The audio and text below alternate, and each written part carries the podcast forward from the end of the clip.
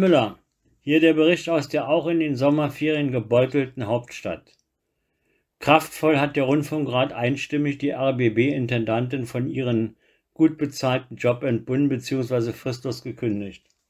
Nun, wenige Tage nach dieser spektakulären Entscheidung, verliert sich so manches Detail dieser Affäre, Stichwort Bonuszahlung an leitende Mitarbeiter, im sprachlichen Nebeldickicht. Aus Boni werden Prämien oder man nennt es verschleiernd variables Bonussystem. Bemerkenswert ist, dass der Grad der Empörung über Frau Schlesinger in Brandenburg wesentlich lautstarker ist als in Berlin. Sonderbar. Aber die Aufarbeitung und Suche der Schuldigen hat ja gerade erst begonnen. So werden jetzt die üppigen Gehälter der Führungsebenen auch scheibchenweise offengelegt. Diese medialen Leistungsträger des öffentlich-rechtlichen Rundfunks verdienten allesamt mehr als jeder Senator dieser Loser-Landesregierung. So erhielt die regierende Bürgermeisterin ein Grundgehalt von etwa 180.000 Euro. Die Senatoren liegen bei etwa rund 150.000 Euro ohne Bonuszahlung. Zum Vergleich, die Intendantin erhielt 303.000 Euro plus Boni der Programmdirektor erhält 215.425, der juristische Direktor immerhin noch 198.000 Euro. Das heißt, die gesamte Führungsebene dieses gebührenfinanzierten Senders bringt es auf mehr Gehalt als jedes Senatsmitglied einschließlich der regierenden Bürgermeisterin. Angesichts dieses unappetitlichen Selbstbedienungsladens RBB fordern nun endlich, muss man sagen, CDU und FDP die Einsetzung eines Untersuchungsausschusses zur lückenlosen Aufklärung dieser Affäre. Passend zum tropischen Sommer in Berlin forderte die grüne Landespolitikerin Silke Giebe in den Kiezen ein Recht auf Schatten und könnte sich vorstellen, im Sommer die Straßen mit Tüchern zu verhängen. Es ist nicht bekannt, ob Frau Giebel dieser Tage durch fehlenden Schatten gelitten hat. Klare Kante zeigt in der Diskussion um die sogenannte Liberalisierung harter Drogen wie Kokain, Heroin und Ecstasy Berlins Innensenatorin Iris Spranger, die zu entsprechenden Forderungen der Grünen sagte, ich lehne die Legalisierung selbst von geringen Mengen harter Drogen kategorisch ab. Gut so. Damit positioniert sie sich massiv gegen den grünen Bündnispartner, der wie der grünen Fraktionschef Werner Graf sagte, das Recht auf Rausch sollte in einer Stadt der Freiheit wie Berlin selbstverständlich sein. Also Grüne fordern das Recht auf Rausch, möglichst im Schatten. Aus der Süddeutschen Zeitung konnte man jetzt erfahren, dass demnächst Surfen im Berliner Strafvollzug erlaubt sein wird. Jeder Strafgefangene soll demnächst ein Haftraum-Mediensystem bestehend aus Tastatur, Bildschirm, Maus und Internetanschluss in der Zelle erhalten. Die Gefangenen sollen angeblich nur 100 ausgewählte Webseiten besuchen dürfen, etwa ein Jobportal, die Seite des Caritas Suchtberatung oder des Anglerverbandes Mecklenburg-Vorpommern, speziell dessen Lernsystem zur Vorbereitung auf die theoretische Fischereischeinprüfung Mit dem erlaubten Zugriff sind auch 16 PC-Spiele enthalten. Mit dieser Maßnahme versteht sich das Land Berlin als fortschrittlicher und digitaler Vorreiter. So geht digitaler Fortschritt in Berlin. Begonnen wird im Knast. Ein schönes Beispiel grüner Personalkaderpolitik lieferte jetzt mittelsgrüner Bezugsbürgermeister Stefan von Dassel. Er soll angeblich bei einem Personalauswahlverfahren für einen hochdotierten Posten, Leiter des Steuerungsdienstes, seinen Parteifreund durchgesetzt haben. Gegen dieses Auswahlverfahren gab es nun von einem unterlegenen Mitbewerber, der jetzt Angst hat, im öffentlichen Berliner Dienst geächtet zu werden, eine Konkurrentenklage.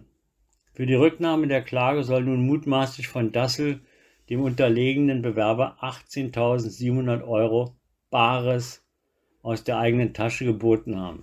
Nachdem in Mitte alle Parteien, auch die eigenen grünen Fraktionen aufschrien, fordern Teile der Grünen, die SPD, die CDU, die Abwahl von Dassel.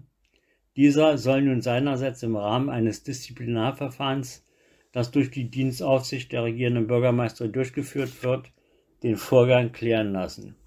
Mal sehen, was aus dieser grünen Filzaffäre wird. Immerhin wollte von Dassel ja seinem Wahlkampfmanager und Parteifreund dem grünen Bezirksverbandsvorstand Mitte was Gutes tun. Eine Abwahl von Dassel wird immer wahrscheinlicher, wenn er nicht selbst zurücktritt. Fortsetzung folgt. Langsam, manche meinen zu langsam, bereitet man sich noch nicht auf die Wahl, drohende Wahlwiederholung in Berlin vor. Die Berliner CDU mahnte beim Senat an, er möge rechtzeitig das Papier für den Druck der Wahlzettel bestellen.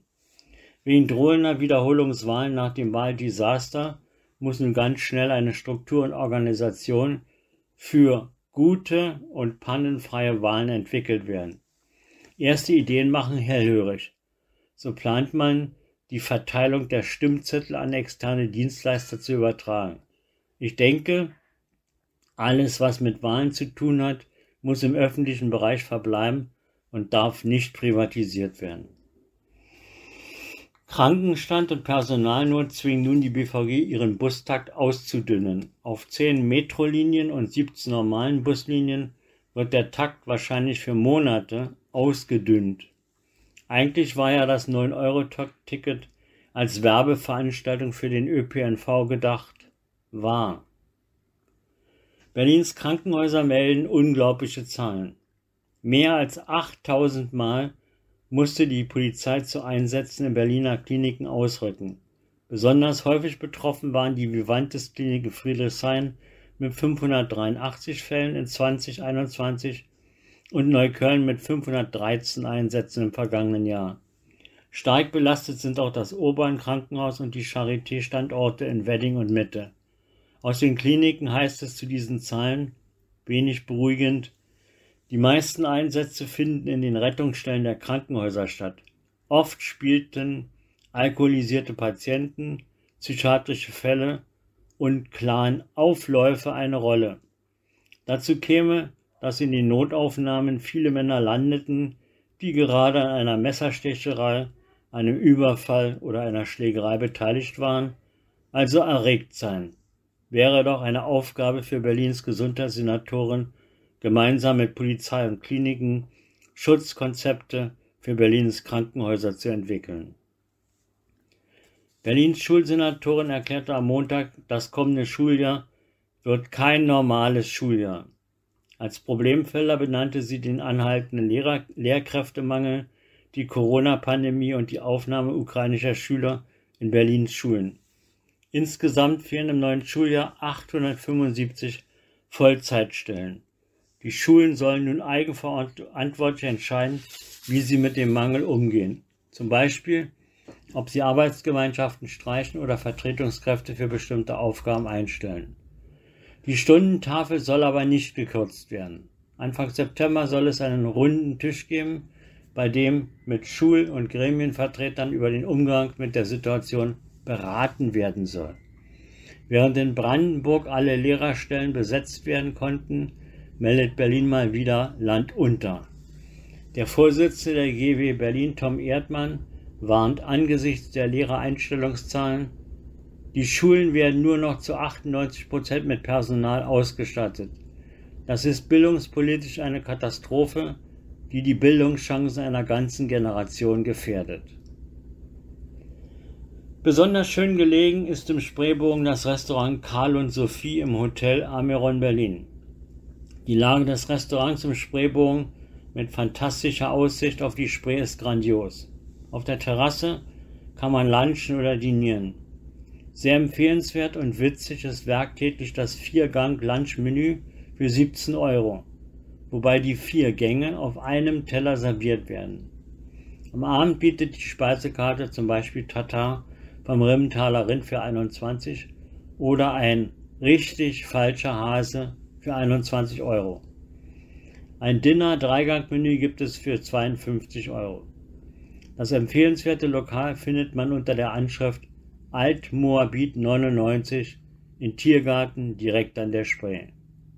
Soweit mein heutiger Bericht aus der turbulenten Hauptstadt. Tschüss!